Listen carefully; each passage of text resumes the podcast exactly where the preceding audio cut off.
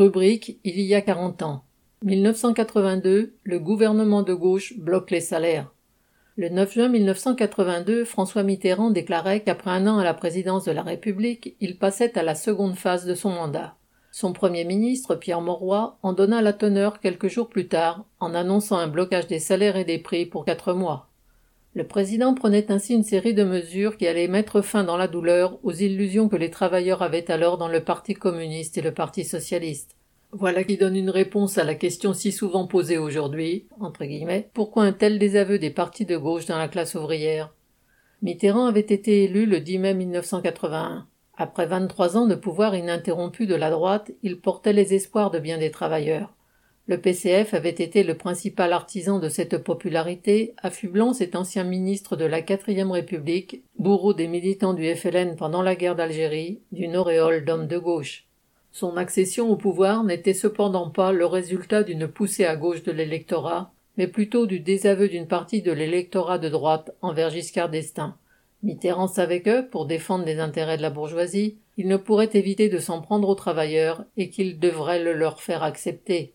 Pour cela, la présence au gouvernement de quatre ministres communistes qui cautionnaient donc sa politique était un atout. Pendant la première année de son mandat, Mitterrand avait pris quelques mesures semblant donner satisfaction aux travailleurs. La cinquième semaine de congés payés et la réduction du temps de travail de 40 à 39 heures. Pour les salariés payés au SMIC, les 39 heures devaient effectivement être payées 40, mais pour les autres, liberté totale était laissée aux patrons, qui tentèrent de ne pas rémunérer la quarantième heure en incluant les pauses dans le temps de travail. L'application concrète des 39 heures déclencha une vague de grève. Bien des travailleurs pensaient alors être en accord avec la volonté du gouvernement. Mais un an après son élection, Mitterrand décida avoir assez donné le change. Pierre Mauroy annonça le 13 juin 1982 le blocage des salaires et des prix pour quatre mois.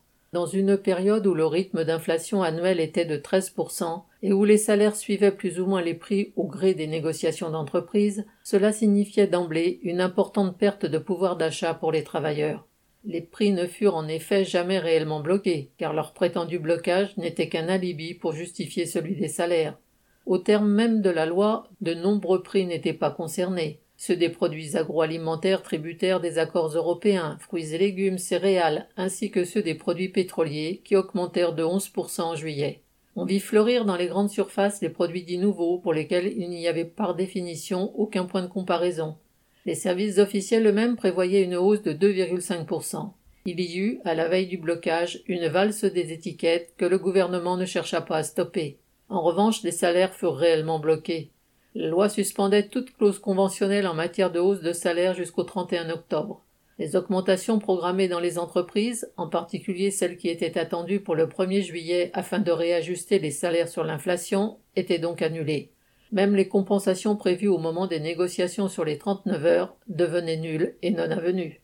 Les premières déclarations de Georges Marchais pouvaient laisser penser que le PCF allait s'opposer à ce plan de rigueur. Ce plan est injuste, affirma-t-il d'abord. Mais ce n'était que des mots. Mauroy épargna aux députés communistes de voter la loi en utilisant l'article 49.3 qui permet de faire adopter un texte sans vote si la confiance est accordée au gouvernement. Les députés communistes firent leur soumission, votant la confiance et acceptant donc le plan de rigueur. Comble d'hypocrisie, le représentant du PCF, André Lajoigny, déclara à l'Assemblée, entre guillemets, Les travailleurs ne doivent pas être la cible de la rigueur. La confiance que vous nous demandez, les députés communistes ne vous la marchandent pas pour mettre en application les engagements pris devant le pays, et notamment pour lutter contre l'inflation et le chômage. Comme s'il s'était agi de cela.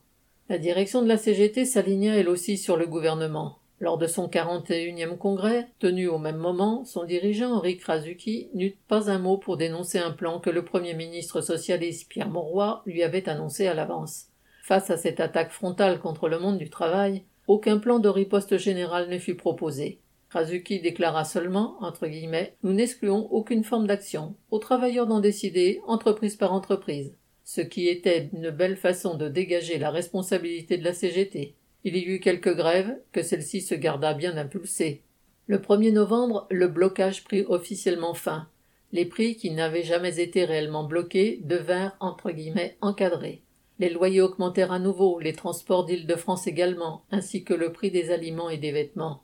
Quant au salaire, le gouvernement exhorta les patrons à, entre guillemets, ne pas les laisser déraper. À la fin de l'année, leur blocage se traduisait par une importante perte de pouvoir d'achat pour le monde du travail. C'était aussi signifier aux travailleurs qu'ils ne verraient pas le gouvernement de gauche soutenir leurs revendications. Loin d'être de leur côté, ils soutiendraient les intérêts du grand patronat, comme l'avait fait la droite avant lui. De fait, ce n'était qu'un début. Un nouveau plan d'austérité fut annoncé en mars 1983. Lorsque les travailleurs de l'automobile entrèrent en grève cette année-là, Monroy dénonça, entre guillemets, une grève des ayatollahs et envoya les CRS déloger les grévistes de Talbot-Poissy qui occupaient l'usine. En 1984, il annonça la suppression de 21 000 emplois dans la sidérurgie, alors qu'il avait affirmé qu'il n'y tolérerait aucun licenciement. Toutes ces mesures du gouvernement Mitterrand furent ressenties comme des trahisons, provoquant rancœur et écœurement parmi les travailleurs. Beaucoup désertèrent les syndicats. Au même moment, le Front national, qui n'était alors qu'un groupuscule, commença son ascension. Au lendemain de l'annonce du blocage des salaires, notre camarade Arlette Laguillet écrivait dans l'éditorial des bulletins d'entreprise de lutte ouvrière. Ils avaient promis de faire payer les riches, ils font payer les pauvres. Un tel scénario s'est reproduit depuis à chaque fois que la gauche est revenue au gouvernement, même si les sempiternels défenseurs d'une union de la gauche censée entre guillemets changer la vie voudraient bien le faire oublier. Daniel Mescla,